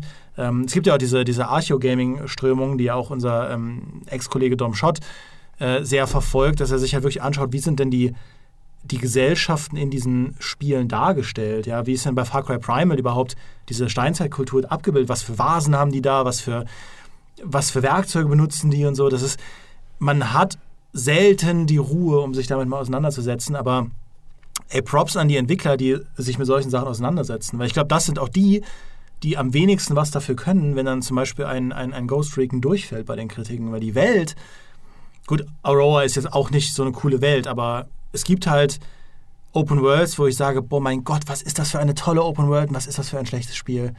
Ist das schade? Ist das traurig? Ähm, und ja, das ist, das ist einfach eine andere, eine andere Sichtweise. Und ich glaube, dass diese, diese Meinung von dir, Elena, teilen viele, die diese Fotomodi sehr ausgiebig nutzen. Äh, bei Assassin's Creed Origins und Odyssey gab es ja dann sogar diese Discovery-Touren und so, die dann nochmal den historischen Aspekt in den Vordergrund rücken wollen, die halt sagen, schaut doch mal, diese Pyramide ist nicht einfach nur eine Pyramide, das ist eine Pyramide, die gibt es in echt und da steckt Historie drin und wir haben uns Mühe gegeben, da wirklich auch was reinzubauen und so. Ähm, ja, also es ist krass, was manchmal da drin steckt, wenn man das richtige Auge dafür hat, aber es fehlt halt die Zeit. Apropos die Zeit fehlen. Ich finde immer, bei äh, Spielen, die dir keine Zeit geben. Ich muss da jetzt zum Beispiel an ein kleines Indie-Spiel denken, das heißt Super Animal Royale. Das ist im Endeffekt ein Battle Royale mit kleinen niedlichen Tieren, Ach, die Mary. AKs halten. Lasst mich und meine niedlichen Tiere, ja? ein Stinktier mit einer AK ist cool. Punkt. Okay. Äh, auf jeden Fall, du, du bist immer auf derselben Karte und du hast immer einen, einen Kreis äh, der halt kleiner wird, wie bei jedem, Battle, bei jedem normalen Battle Royale. Ähm, aber du hast, äh, die, die Entwickler haben so kleine Easter Eggs eingebaut und zu Events zum Beispiel passiert dann auch was oder weiß ich nicht, wirf eine Banane in den kleinen, in, da ist so ein kleines Versteck, da steht so, so eine Statue mit so einem Bananengott und wenn du da eine Banane hinwirfst, dann kriegst du nur ein Achievement und alles ist voller Bananen. Aber alleine dieses in einem Battle Royale zu entwickeln oder zu, zu, sich zu entdecken, wo du, wo du keine Zeit hast und wo du ständig die Angst haben musst, irgendwo von hinten erschossen zu werden. Mhm. Von einem anderen niedlichen Stinktier oder Faultier. äh, AK wäre stolz auf mich. Mhm. Das, das ist total cool. Und das, genau das liebe ich zum Beispiel auch an Overwatch. Das ist auch einer der Gründe, warum ich Overwatch so sehr liebe da geht ja die Open World oder beziehungsweise ja die Lore noch über das Spiel hinaus, in Comics, in Kurzgeschichten und so weiter. Und diese Sachen entdeckst du wiederum auf den Karten. Und das ist was, dann macht das auch Spaß, solche Sachen zu entdecken. Und das ist auch was, was geht in der Open World unter, weil es so riesig ist, dass du, dass du da einfach kein Auge mehr für hast. Ich finde, das war ein ganz entspannter Aspekt, weil letztlich ist es ja so ein bisschen Environmental Storytelling, dass du Elemente in der Welt hast, die dir irgendeine Form von Geschichte vermitteln, die du quasi selber rausfindest. Und dadurch hast du ja total die Bindung dazu, weil das nicht was ist, was dir irgendein Audiolog erzählt hat, sondern du hast es ja selber entdeckt und du bringst es wie zum Beispiel bei Overwatch halt mit was Externem in Verbindung, wie jetzt ein Comic, oder es ist vielleicht auch was, was für sich steht und für sich eine Geschichte erzählt. Und das ist halt was, was ich mir total für zukünftige Open-World-Spiele wünschen würde, dass die das viel mehr einsetzen um nochmal auf The Division 2 zurückzukommen, wenn man sich da diese Level anschaut, dieses Spiel hat ein unglaublich fantastisches Leveldesign. Man ist da in irgendwelchen Museen oder in irgendwelchen äh, anderen völlig in alten Theatern oder so in so Schauplätzen, die haben so viel Geschichte, die können so viel erzählen, da ist auch so viel versteckt. Und sei es nur, dass du irgendwie irgendwo ein verstaubtes Kuscheltier rumliegen hast und so. Ich finde, es löst halt sofort Emotionen und Neugierde aus, weil du dich fragst, was ist hier passiert, was hat dieser Ort für eine Geschichte, was will er mir erzählen? Und das schade, äh, das was schade ist an The Division ist halt, es erzählt dir eigentlich nichts, es ist nur eine Kulisse. Und wenn du da durchläufst und versuchst, mehr darüber hinauszufinden, dann wirst du nur sehr selten die Antwort finden, die du gerne hättest, weil dir fällt dann irgendwann auf, okay, das gleiche Kuscheltier liegt leider überall hier rum und es gibt einfach keine Geschichte dazu. Das hat da kein Kind verloren oder so, das ist da einfach hinplatziert für ein bisschen Apokalypse-Feeling. Aber wenn du halt sowas nutzt und da wirklich eine interessante Geschichte hinterbaust, dann machst du halt das Erkunden wieder lohnenswert und wieder spaßig. Und dann will der Spieler auch erkunden und du hast gleichzeitig dieses Problem gelöst, dass diese, diese lineare Story nicht da reinpasst, weil du hast quasi eine Story, die halt nonlinear funktioniert, weil du viele kleine Episoden und Geschichten hast.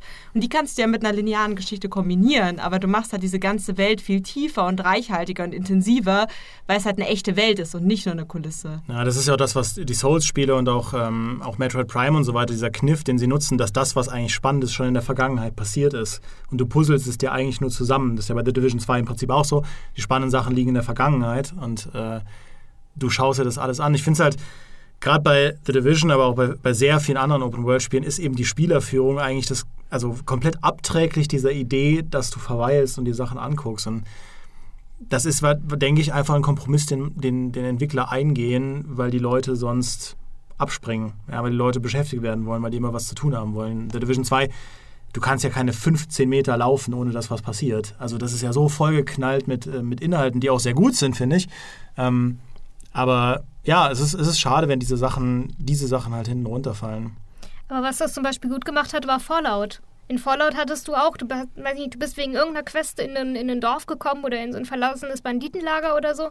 Und da war dann ein Rechner, den konntest du hacken Vorausgesetzt, du hattest den Skill und dann hat er dir eine Geschichte erzählt. Mhm. Und das fand ich war wieder klasse. Und das vermisse ich auch so ein bisschen, weil Fallout war auch riesig, aber die haben es irgendwie noch geschafft, dass wenn du Bock darauf hattest, konntest du dir halt diese, diese Geschichten auch zusammenpuzzeln. Ja, das war bei Skyrim ja das Gleiche. Was ich mir eigentlich wünschen würde, ist, dass mehr Spiele von um, The Legend of Zelda Breath of the Wild lernen, weil ich finde, da haben sie es eben hinbekommen, ähm, die Spielerführung auf der einen Seite so zu gestalten, dass du immer eine Richtung hast, in die du gehst aber ähm, gleichzeitig ist das Spiel nicht so lesbar. Dir wird nicht gesagt, ey, hier ist ein Icon, da gibt es was zu tun, sondern jeder, hinter jedem Hügel wartet irgendwas auf dich. Irgendein Rätsel, irgendwie so ein kleiner, dieser kleine, diese kleine Waldgnobe da, diese Korks oder wie sie heißen, ähm, irgendein Tempel oder irgendwas wartet da auf dich. Du weißt aber nicht was und du musst eigentlich auch jedes Mal ein bisschen eine andere Art von, von Rätsel lösen. Ich finde, Breath of the Wild hat eigentlich meisterhaft es hinbekommen, Mechaniken einzubauen, die tief sind und gut funktionieren. Das Kämpfen, das ganze Ausrüstungsmanagement, das Manipulieren, die Rätsel, das Manipulieren von Gegenständen und so sind alles super tiefe Mechaniken. Ähm, die verteilen sie in der Open World, gestalten aber dann die Rätsel und alles, was du da zu suchen hast, irgendwie so, dass es belohnt. Und auch dieser Geniestreich, dass deine Erkundungen immer mit irgendwas belohnt werden. Weil ich glaube, da würden halt so viele Studios scheitern. Du kannst es ein paar Mal machen, aber sobald der Spieler fünf Berge erkundet hat, bei denen nichts ist, wird er keinen sechsten Berg mehr hochsteigen. Außer du pflanzt ein Icon hin und sagst, da ist was. Das heißt, du musst es eigentlich schaffen, flächendeckend deine Spielwelt so zu bestücken, dass du für die Zeit, die du investierst, in irgendeiner Form belohnt wirst. Und das ist, glaube ich, da, da, da gibt es keine guten Abkürzungen, die man nehmen kann.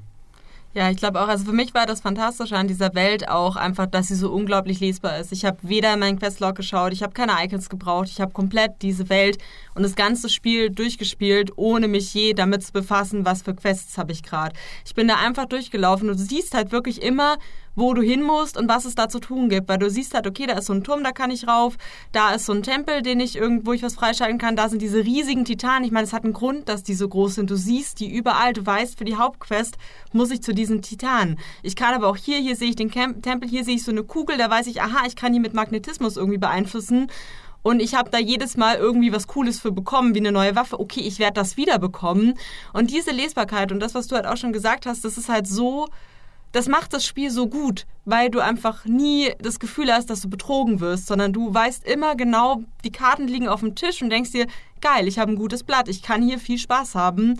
Und diese Offenheit ist, glaube ich, das, was es halt so großartig macht. Es ist halt paradox, weil es ist einerseits lesbar und nach einer anderen Perspektive wieder nicht lesbar. So nach den Kriterien von einem Ubisoft-Spiel, wo wo äh, alles voll mit Icons gepflastert ist, ist Breath of the Wild nicht so gut lesbar, weil du weniger Cues hast, wo, wo was genau ist aber du benutzt halt deine Augen und die, die Spielwelt selbst ist halt sehr lesbar. Und das, das finde ich halt cool. Ich glaube, deswegen ähm, ist dieser Artstyle auch dem so zuträglich, weil dadurch, dass alles so ein bisschen reduziert ist, so ein bisschen stilisiert ist mit dieser Comic-Optik, ähm, finde ich, wer, treten Dinge eben deutlicher hervor. Bei einem The Witcher 3 mitten in so einem Wald ähm, ist es auch einfach schwierig, Dinge gut sichtbar zu machen. Ja? Zum Beispiel so eine versteckte Höhle bei einem The Witcher 3 irgendwo boah, da suchst du dich doof und dämlich. Ja? Bei Breath of the Wild würdest du es wahrscheinlich, würdest du sie wahrscheinlich finden, weil sie heraussticht in irgendeiner Form. Ja? Ähm, und so finde ich, das, das, also man muss sich echt mal mit Breath of the Wild auseinandersetzen, wie viele meisterhafte Mechaniken da eigentlich auch meisterhaft zusammengreifen. Es ist ein unfassbar komplexes Spiel. Was ich aber ebenso gut finde, äh, und das mag jetzt vielleicht wieder eine kontroverse Meinung meinerseits sein, äh, Lego City Undercover. Das war genauso. Das hatte auch, es war sehr voll, mit Icons, mit Dingen, die passieren und so weiter. Du hast dich aber nie erschlagen gefühlt, weil du nämlich immer nur Stück für Stück diese Dinge freigeschaltet hast. Das heißt, du hast, weiß ich nicht, irgendwo ein rotes Icon gesehen, hast gesehen, okay, das kann ich noch nicht tun. Aber du bist, du hast es dir irgendwo gemerkt und du bist dann wieder zurückgekommen, weil du wissen wolltest, was will ich da tun.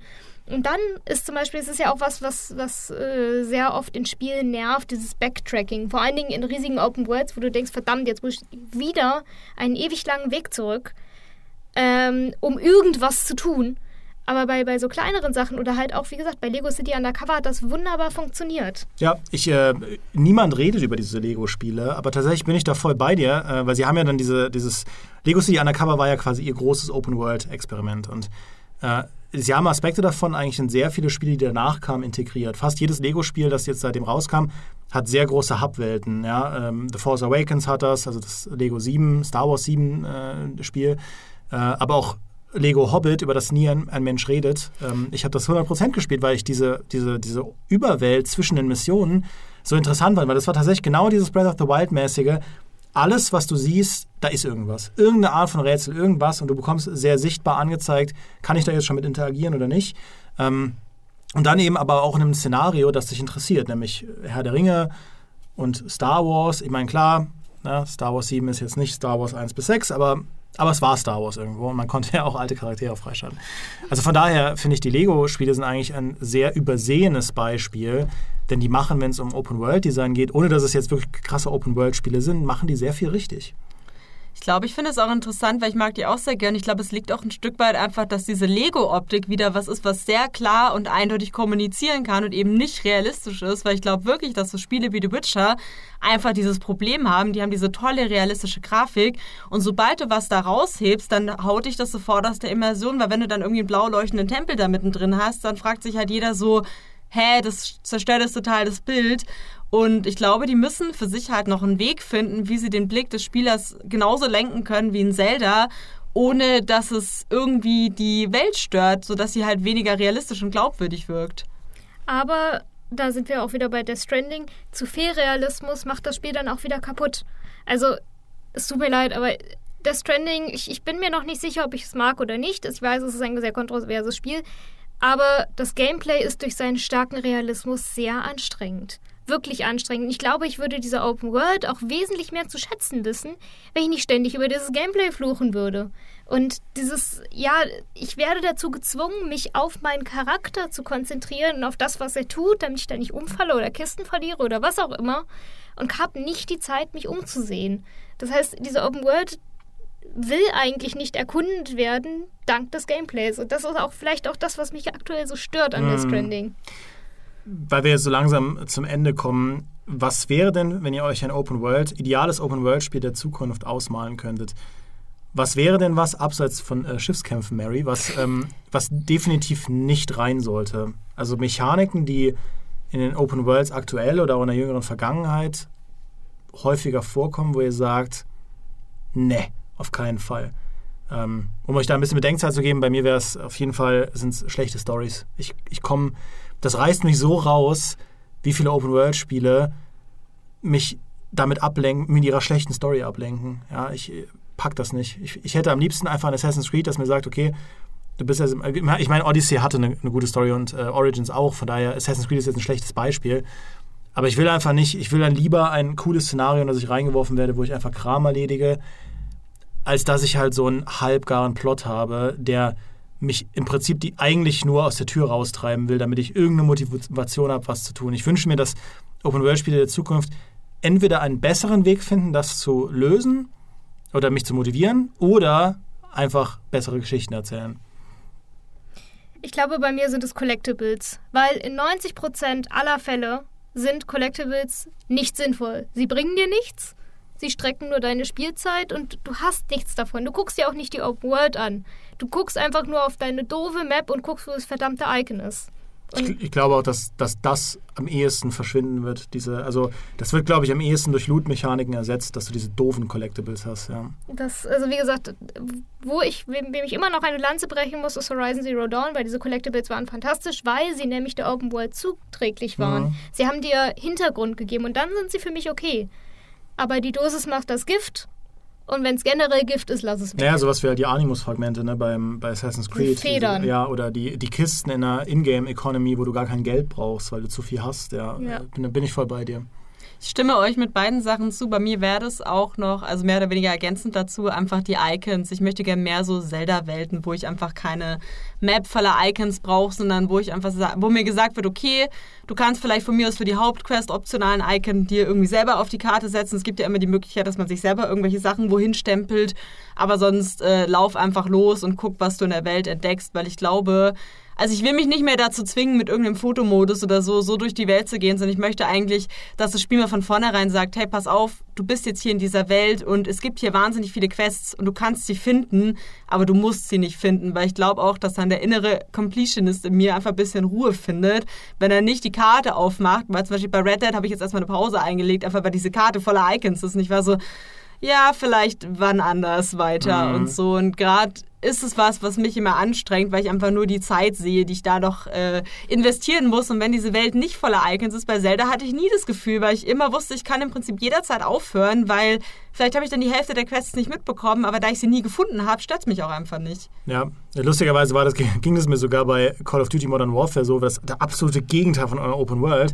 Aber da gab es keinerlei Collectibles in der Singleplayer-Kampagne und so derjenige, der Teil in mir, der immer diese ganzen Sachen sammeln will, der mit diesem 2 von 14 einfach nicht klarkommt, war so erleichtert, dass ich mich einfach darauf konzentrieren kann, dieses Spiel durchzuspielen. Ohne, ohne, also da bin ich voll bei dir.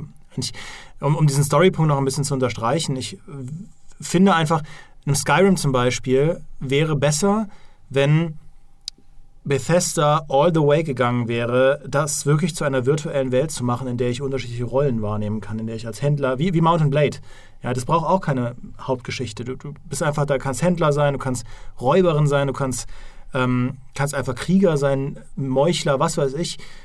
Da, da muss ich nicht diese Drachentöter-Quest haben. Das ist völlig egal, brauche ich nicht. Und deswegen bin ich halt der Meinung, wenn, wenn ihr keine interessante Hauptgeschichte zu erzählen habt, konzentriert euch auch lieber drauf, eine Welt zu machen, wo ich in ein Dorf komme, siehe The Witcher, und ich kann in diesem Dorf, wenn ich will, zehn Stunden lang bleiben, weil die NPCs da alle Geschichten zu erzählen haben, ihre eigenen kleinen, weil irgendwie diese Charaktere mir irgendwie ans Herz wachsen, weil die unheimlich viel haben, was ich tun muss für sie. Und dann denke ich dann zehn, zehn Stunden später, ey, Mist, das ist ja ein Open-World-Spiel, das nächste Dorf wartet ja nur um die Ecke. Solange dieser Inhalt halt cool ist, brauche ich echt keine Hauptgeschichte. Ähm, außer die Hauptgeschichte ist halt super gut, wie bei einem GTA 5 oder so.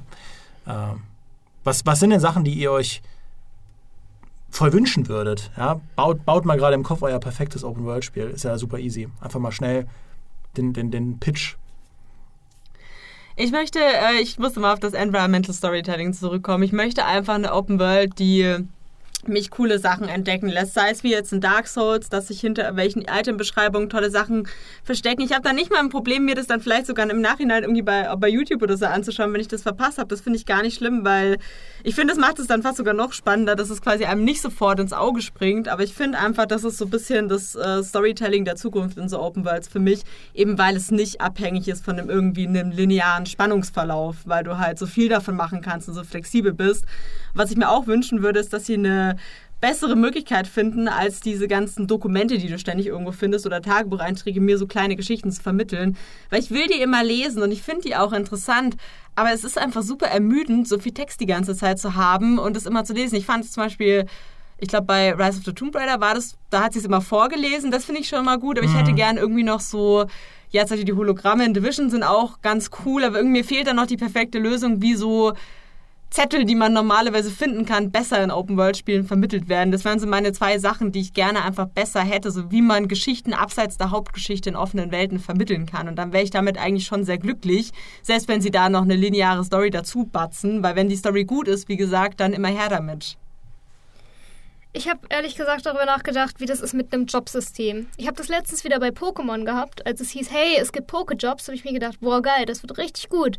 Aber dann war es im Endeffekt ein Ding, wo du deine Pokémon hinschickst und nach x Stunden wieder abholst. Und das ist auch zum Beispiel was, was mich in einem Skyrim gestört hat und so weiter. Warum muss ich immer der Held sein? Warum kann ich nicht auch einfach ein Landstreicher sein, der nimmt verschiedene Jobs an? Fischer, Waldläufer, weiß ich nicht, Stadtwache oder so. Und dort erlebe ich dann meine einzelnen Geschichten. Warum kann ich nicht einfach Teil dieser Welt sein, ohne etwas Besonderes zu sein? Äh, da bin ich voll bei dir. Es gab da im 3DS so ein äh, kleines Spiel, das hieß, glaube ich, Fantasy Life oder so. AK hat das, glaube ich, für die GamePro getestet oder auch nur gespielt, aber da, das ist genau die Idee. Da kannst du sagen am Anfang, okay, ich will Koch sein oder Alchemist oder, oder auch Kämpfer und die Kampagne ist um diese Idee drum strukturiert. Es gibt zwar eine Story, die alle Jobpfade irgendwo tangiert, aber du hast trotzdem nochmal komplett eigenen Bereich, der für, für diesen Job halt reserviert ist. Und es gibt dann halt eine Kochspielmechanik, mit der du dich auseinandersetzen musst. Und also ich bin da, das ist auch was, was ich viel, viel cooler finde, als, ähm, als dass jede Open World automatisch die Grand Journey sein muss, wo du in einem Playthrough alles siehst. Das finde ich auch total spannend. Ich, das mir auch neulich, habe ich mir gedacht, also was heißt neulich, im äh, Sommer habe ich ja den letzten Kingdom Come DLC getestet und da spielt man ja Theresa und dann am Anfang gibt es eine Phase, wo Theresa einfach im Alltag in Scarlets nachgeht, wo die irgendwie dann halt sich freut, dass der eine Typ sie zum quasi zum Dorffest einlädt und dann mit den Augen rollt, wenn ihr Vater sie mit irgendwem verheiraten will und dann bittet eine Freundin ihr sie, irgend, dass sie was vom Baum runterschießt und dann muss sie sich einen Bogen ausleihen und so. Und es sind so diese kleinen Alltagsgeschichten, die ich halt viel cooler fand als das, was danach passiert ist, wo man dann mit Theresa schleichen muss und aus Scarlett entkommen und diese ganze Geschichte, wie sie weitergeht. Ich habe mich da dabei ertappt, wie ich mir gewünscht habe, hey, ich wäre gerne eigentlich den ganzen DLC über in Scarlets geblieben und hätte einfach den Alltag von Theresa gespielt mit so diesen kleinen kleinen und großen Geschichten so. Mir, äh, das fehlt in Spielen irgendwie wirklich das, was es auch in Serien und so manchmal gibt, so dieses Alltagsszenario, wo man vielleicht einfach belanglose Geschichten erlebt, die aber allein durch die Figuren oder auch durch die Mechaniken irgendwie interessant sind und spannend, die halt einfach für sich funktionieren, ohne dass du das Gefühl hast, okay, ich muss die Welt retten, ich muss der Held sein und so weiter. Deswegen stimme ich euch da total gut. Sowas wäre schön, wenn es vermehrt halt möglich wäre, bisschen wie so ein Second Life Charakter einfach, dass man quasi auch sowas mal erleben kann in einem Open-World-Spiel, ohne dass quasi das nur eine kurze Einführung ist oder so. Ja, ich meine, das ist ja der Appeal von Stardew Valley und, und Co., warum so viele Leute das gerne spielen. Ja, weil, es, weil es einfach faszinierend ist, in einer Rolle so in die Tiefe gehen zu können ähm, und da halt irgendwie seinen Kram machen zu können. Ich mache ich mach meinen, meinen Wunsch einfach simpel. Ich will, ich will meine Star Wars Sandbox haben. Ja. Ich will ein, ein Open-World-Spiel, wo ich als Luke Skywalker im Prinzip mit Episode 6 anfange, das Imperium in die Knie zwinge, also quasi den zweiten Todesstern zerstöre wie im Film. Und dann ist aber die Aufgabe im Spiel, den Rest des Imperiums zu besiegen, bis zur finalen Schlacht auf Jakku. Und dann ähm, gründe ich eine Jedi-Akademie und es geht mehr so weiter wie im Expanded Universe. Ja? Ich habe viele Jedi und, und je, weibliche, männliche Jedi und Alien-Jedi und Einige werden zu Sith und wir regeln das alles schon, weil ich bin Luke Skywalker und ich bin Held. Und alles, was dann tatsächlich in den Filmen passiert ist, ähm, danach war einfach nur ein Traum. Und dann geht Disney hin und sagt, das ist viel besser als das, was wir gemacht haben mit, mit diesem Luke, der, ähm, der halt dann auf sein Lichtschwert pfeift und so. Wir machen das jetzt so. Punkt.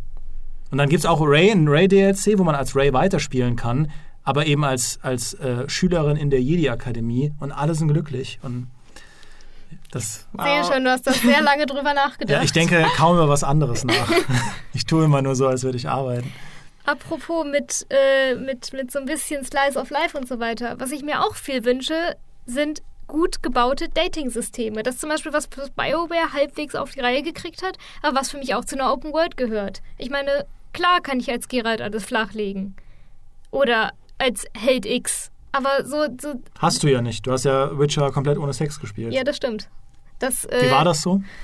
Das, das Spiel hat mich dafür bestraft. Es hat mir Quests abgebrochen. Das verzeihe ich ihm bis heute nicht. Deswegen anständiges Dating-System, das nicht heißt, hey, wenn du sie flach legst oder ihn, dann, dann äh, hast du gewonnen. Mary, du hast so recht. Ich muss erstmal kurz anmerken, dass ich Triss treu geblieben bin über alle Witcher-Spiele. Jennifer ist mir egal. Ja, ich auch übrigens. Oh, sehr schön. ähm, so viel dazu. Und ähm, ja, total, das ist mir bei Assassin's Creed Odyssey aufgefallen. Da kann man ja Leute daten. Also Gottes daten Willen, ja. kann man hier. Also daten ist basically einfach flachlegen. Und das hat mir einfach keinen Spaß gemacht als Cassandra, weil, also es war halt immer das Gleiche. Ich konnte halt jeden knallen, den ich wollte. Und dann war ich halt so, ja, okay irgendwie ist das nicht erfüllend. Und ich habe dann halt gedacht, zum Beispiel bei Mass Effect auch, meine, ich hatte eine Beziehung mit Garrus und es war einfach, also man ist halt zusammen durch dick und dünn gegangen. Man hatte wirklich äh, einen Bezug zu dieser Figur. Man hat sich wirklich, man hat halt da so mitgefiebert, wie bei irgendwelchen wie bei einer Serie oder so, wenn man dann sein Lieblingspaar hat und dann ist man so, oh mein Gott, und jetzt äh, kommen sie sich näher und äh, die waren halt einfach auch, die haben nicht nur miteinander geschlafen, die waren halt auch Partner in Crime, Partners in Crime, also die sind durch dick und dünn zusammengegangen, die haben halt in Mass Effect so viel zusammen überlebt bis zum Ende, dass da halt so viel mehr dahinter gesteckt ist. Und das würde ich mir auch in einer Open World wünschen, dass ich da halt einen, jemanden daten kann oder auch nicht, ohne dafür bestraft zu werden, äh, wo ich halt wirklich eine Geschichte mit verbinde, die über, ich mache jetzt drei Sachen für den, damit wir miteinander schlafen können, hinausgeht. Ist das ein schönes Schlusswort? Die Open Worlds der Zukunft, liebe Zuhörerinnen und Zuhörer, brauchen Liebe und Star Wars. ähm, ja, das, ich finde, wir haben sehr viel durchdiskutiert und trotzdem einige Dinge nur angerissen. Elena, du hattest ja äh, vorhin auch die KI angerissen. Das, was allein der Flugsimulator, wie der auch AI nutzt, um Landschaften zu erschaffen und so. Ähm, das sind alles sehr interessante Dinge, über die wir vielleicht noch in einer zweiten Folge reden könnten. Falls ihr da draußen diese Folge haben möchtet, schreibt es uns gerne in die Kommentare. Und falls euch die Folge gefallen hat, dann egal wo ihr es hört, gibt es mit Sicherheit eine Funktion, wo man Sterne oder Haken oder Daumen hoch geben kann. Gebt uns so viel, wie ihr wollt. Das Maximum idealerweise, denn Maurice wird darüber bezahlt. Und ähm, ja, falls ihr noch mehr Podcast-Folgen hören wollt, dann abonniert GameStar Plus.